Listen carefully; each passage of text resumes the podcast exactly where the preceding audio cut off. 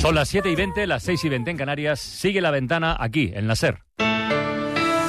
La ventana de Asturias. Nacho Poncela. Buenas tardes. El gordo del sorteo extraordinario de la Lotería Nacional de Navidad ha dejado este viernes dos millones de euros en Asturias, mientras en el Parlamento asturiano el Gobierno ha asegurado el apoyo de muchos millones más, por encima de los 6.000, tras echar abajo las enmiendas a la totalidad presentadas por PP y Vox al presupuesto regional. De todo ello y más hablaremos en unos minutos con Carmen Moreno y Rubén Medina en esta víspera de las Navidades. Es viernes 22 de diciembre. Regala una chaqueta insulada Rock Experience por solo 69,99 euros. En Navidad, el deporte es un regalo que nunca se olvida. Forum Sport. La ventana de Asturias. Nacho Poncela. El gordo del sorteo extraordinario de Navidad ha dejado dos millones de euros en Asturias que ha obtenido al final en torno a cuatro millones y medio, con siete de los trece grandes premios del sorteo y que han agraciado especialmente a Gijón, Oviedo, Llanes y Cudillero. Estas cifras quedan muy lejos de los casi 107 millones que Asturias jugaba este año, un 8,65% más que el pasado, y también de los 148 millones que dejó el gordo en 2022 en la cuenca del caudal. Del gordo que recayó en el número 88.008 ha sido además el más tardío, ya que salió en torno a la una y cuarto de la tarde. Se vendieron dos décimos en Gijón, en las administraciones situadas en el centro comercial Hipercor y en la administración de lotería de la calle Palacio Valdés, el búho de la suerte, cuyo propietario es Borja Muñiz. Estamos hablando de que ya de cuatro premios, dos ya los hemos repartido nosotros. Otros dos décimos del el primer premio recayeron en Oviedo, en el conocido como estanco de la suerte de la calle Jovellanos.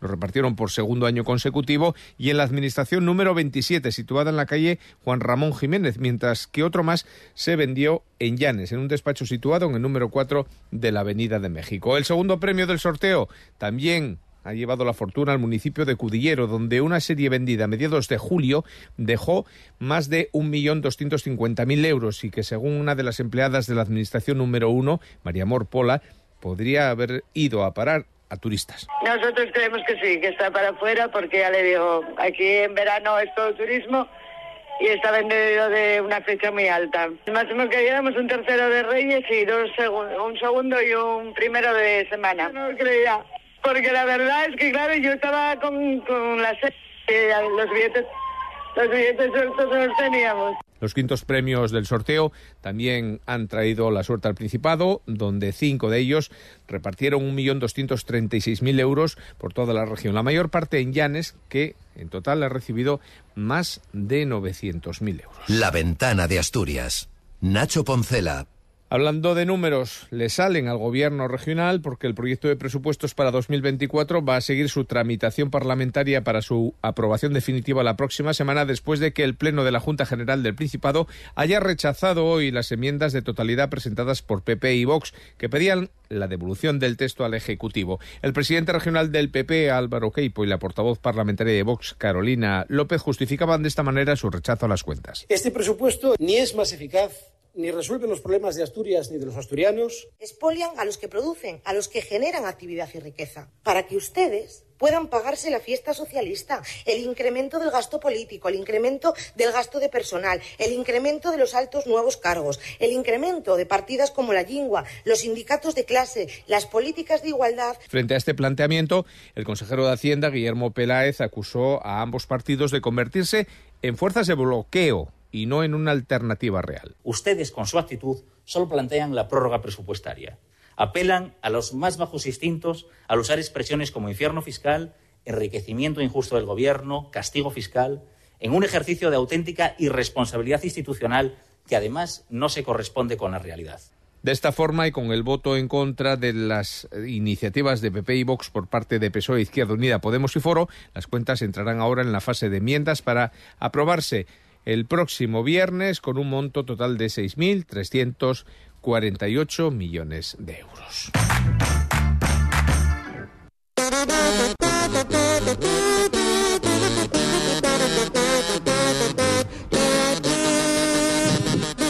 ¿Qué sucedió en la semana?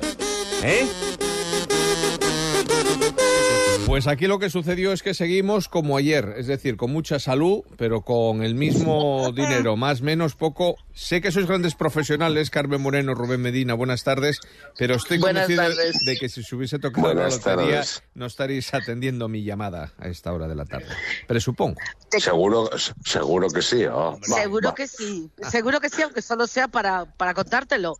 Pero no, Claro. seguimos con mucha salud. Es decir, que no os mueve ni la avaricia ni la codicia, solo...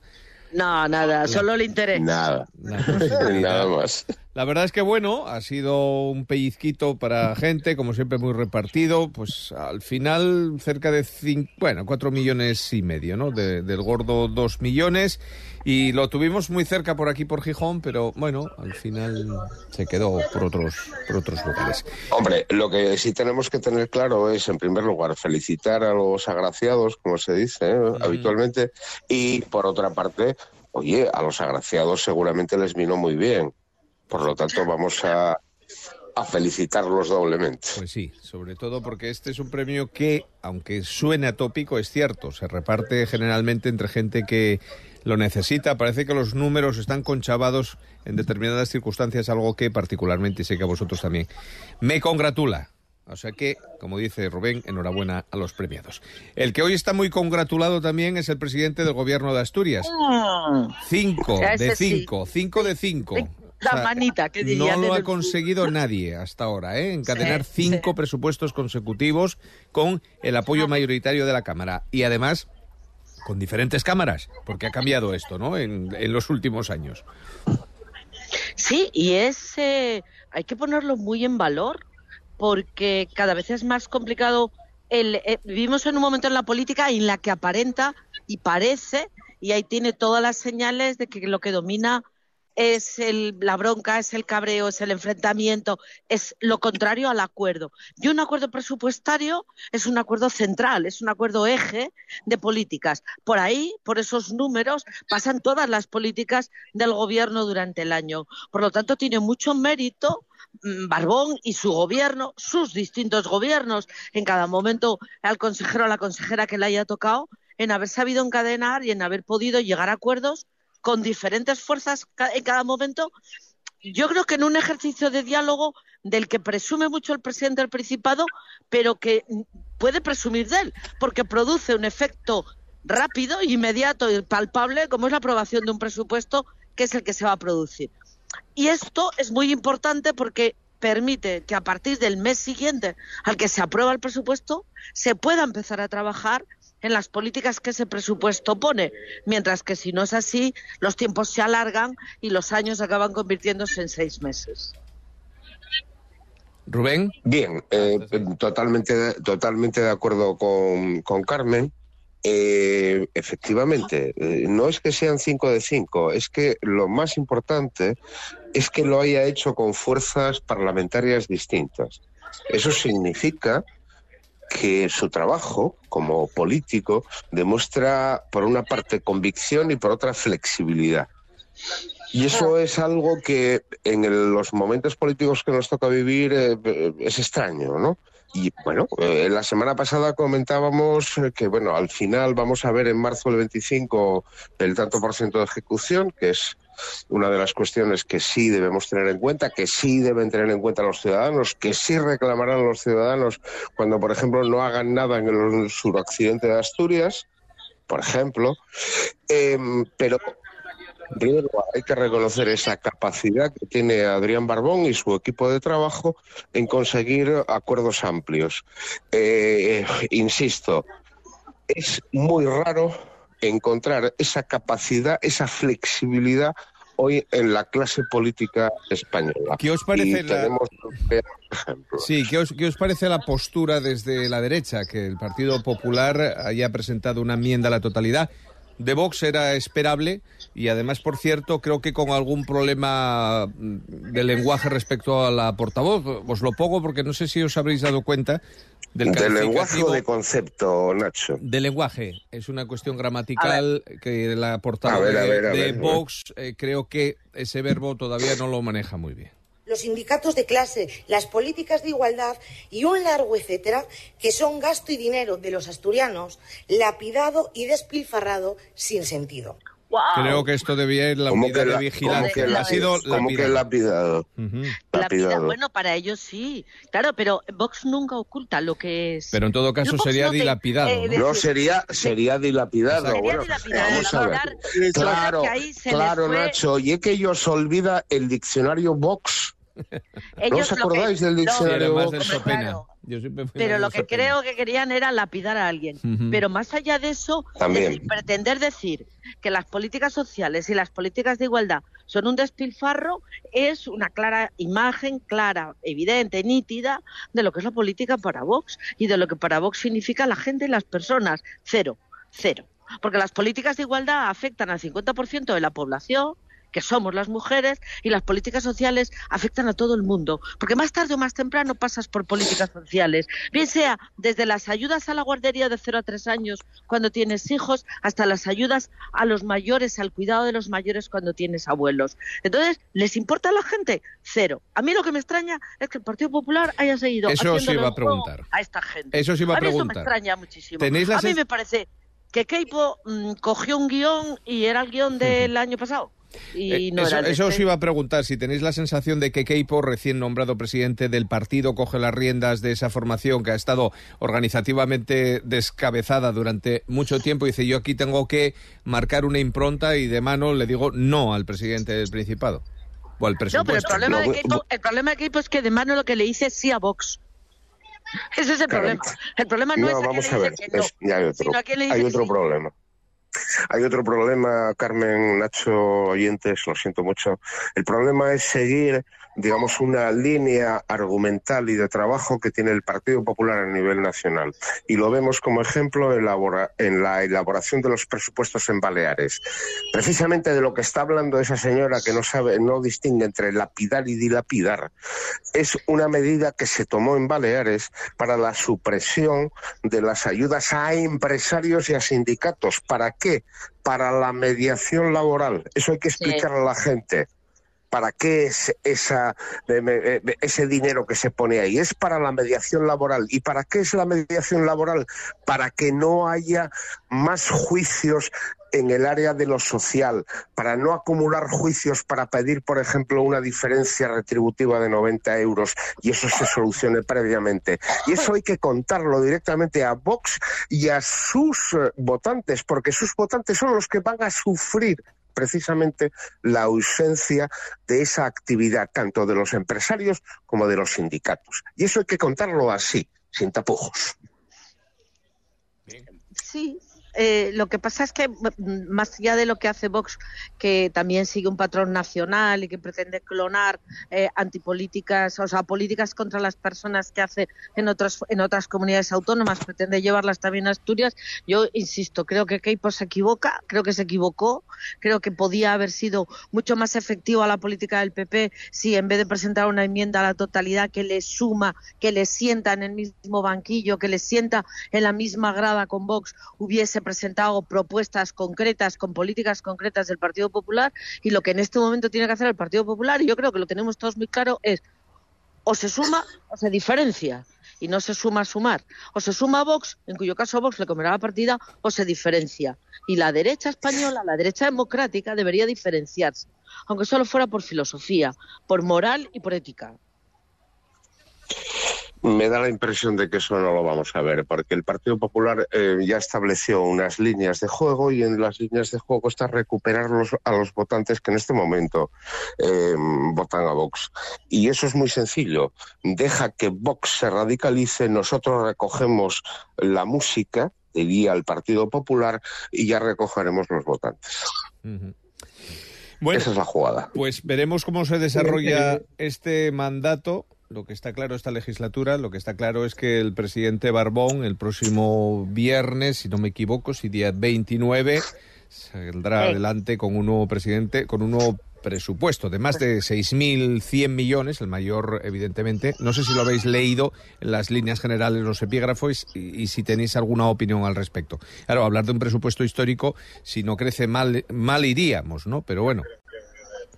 Yo creo que este presupuesto, eh, eh, yo he leído la parte que me toca desde el punto de vista profesional, ¿vale? Sí es verdad que en este que en este presupuesto, en la parte que le corresponde a mi consejería, hay una apuesta muy importante.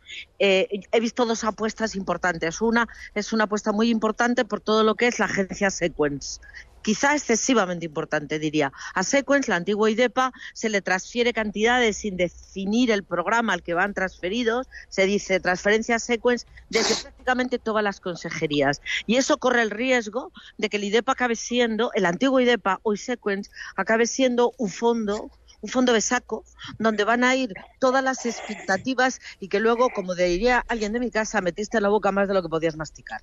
¿vale? Esa es una. La otra que sí es positiva es que en esa consejería, en la consejería de, eh, industria, que es la que a mí me toca, eh, hay mucho de política medioambiental y mucho relacionado con la descarbonización, con los procesos medioambientales destinados a las empresas. Y eso es positivo. Insistir ejecutar 6.000 millones, quitando gastos comunes, gastos de personal, tarará, ejecutar este presupuesto exige un trabajo ingente desde el 1 de enero, el 2, el 1 de enero vamos a dejarlos descansar, desde el 2 de enero, coordinado de todas las consejerías, con todo el personal técnico y el administrativo. Y veremos a ver si lo consiguen. Mi duda es que pongamos en el papel 6.000 millones y que luego al final ejecutemos un 40%. Claro, eso ya lo hablábamos la semana pasada. De todas maneras, en lo que a nosotros respecta, nosotros tenemos eh, esperanzas e ilusiones en los resultados de la concertación regional, porque estos presupuestos después tienen que tener aplicaciones concretas. Porque una cosa es, eh, digamos, los asientos contables y otra cosa son las aplicaciones contables. Entonces, tenemos que saber efectivamente a qué va a ir dirigido. Nosotros ya sabemos que está bien orientado, por ejemplo, en el campo de la educación al asunto de 0 a 3, pero el otro día nos enterábamos que había habido un trasvase por detrás entre plazas que se sacan en sanidad que se detraen de educación. Ese tipo de cuestiones, que como digo, se van a ver en el detalle ejecutivo, son de, los, de lo que vamos a tener que hablar. Bueno, y, en el fondo también se va a hablar en el pleno en el que se vote el presupuesto, porque este presupuesto ha pasado el trámite por ahora de las enmiendas a la totalidad faltan las enmiendas parciales y ese cambio que habrá entre quienes lo van a apoyar de partida para arriba, partida para abajo, o lo que es lo mismo, los cambios de última hora y mm, por debajo de la mesa. Bueno, serán mejores o peores, pero creo que tenemos que tener un control, la ciudadanía y los partidos políticos que están en el Parlamento, y ahí tienen un trabajo muy importante, el Partido Popular y Vox, más que dedicarse a decir cosas extrañas, de control de la ejecución, de control de que efectivamente esto se haga y los plazos sean los que se han prometido. Que no nos encontremos con que ayer me decía un alcalde de un municipio pequeño que una carretera de su municipio llevaba tres años en tres presupuestos sucesivos del Principado y todavía no se había empezado ni a contratar, apareciendo. Entonces, ¿para qué? El primer año te ilusiona, el segundo te quedas con cara de la vaca que mira el tren y el tercero ya no te crees nada. Y el tercero te Era del Partido Socialista. Pues, queridos Carmen y Rubén, vamos a dejar a nuestros oyentes que respiren, que disfruten de la Navidad como vosotros, a vosotros os deseo. ¿Vosotros duro o blando? Yo de yema. y a mí gustame de frutas, casualmente. Pero sí levanto una copa para vosotros dos y para nuestros oyentes con la extraordinaria sidra bruta asturiana que este año yo creo que va a pegar el campanazo en todas las casas de Asturias. Pues... Bueno, espero que tengáis buenas, buenas fiestas y sobre todo os riáis mucho. Pues yo agradecido y emocionado os dejo con esta gran banda sonora que le gusta a Rubén y que seguramente se emocionará al escuchar. Y os cito para hacer un balance del año, ir pensando en los grandes hitos que han sido para vosotros en este 2023 y el próximo viernes lo conversamos aquí en la SER, en la ventana. Un fuerte abrazo, que paséis buena noche buena y mejor Navidad. Hasta la próxima semana. Vecinos para todos, vecinos.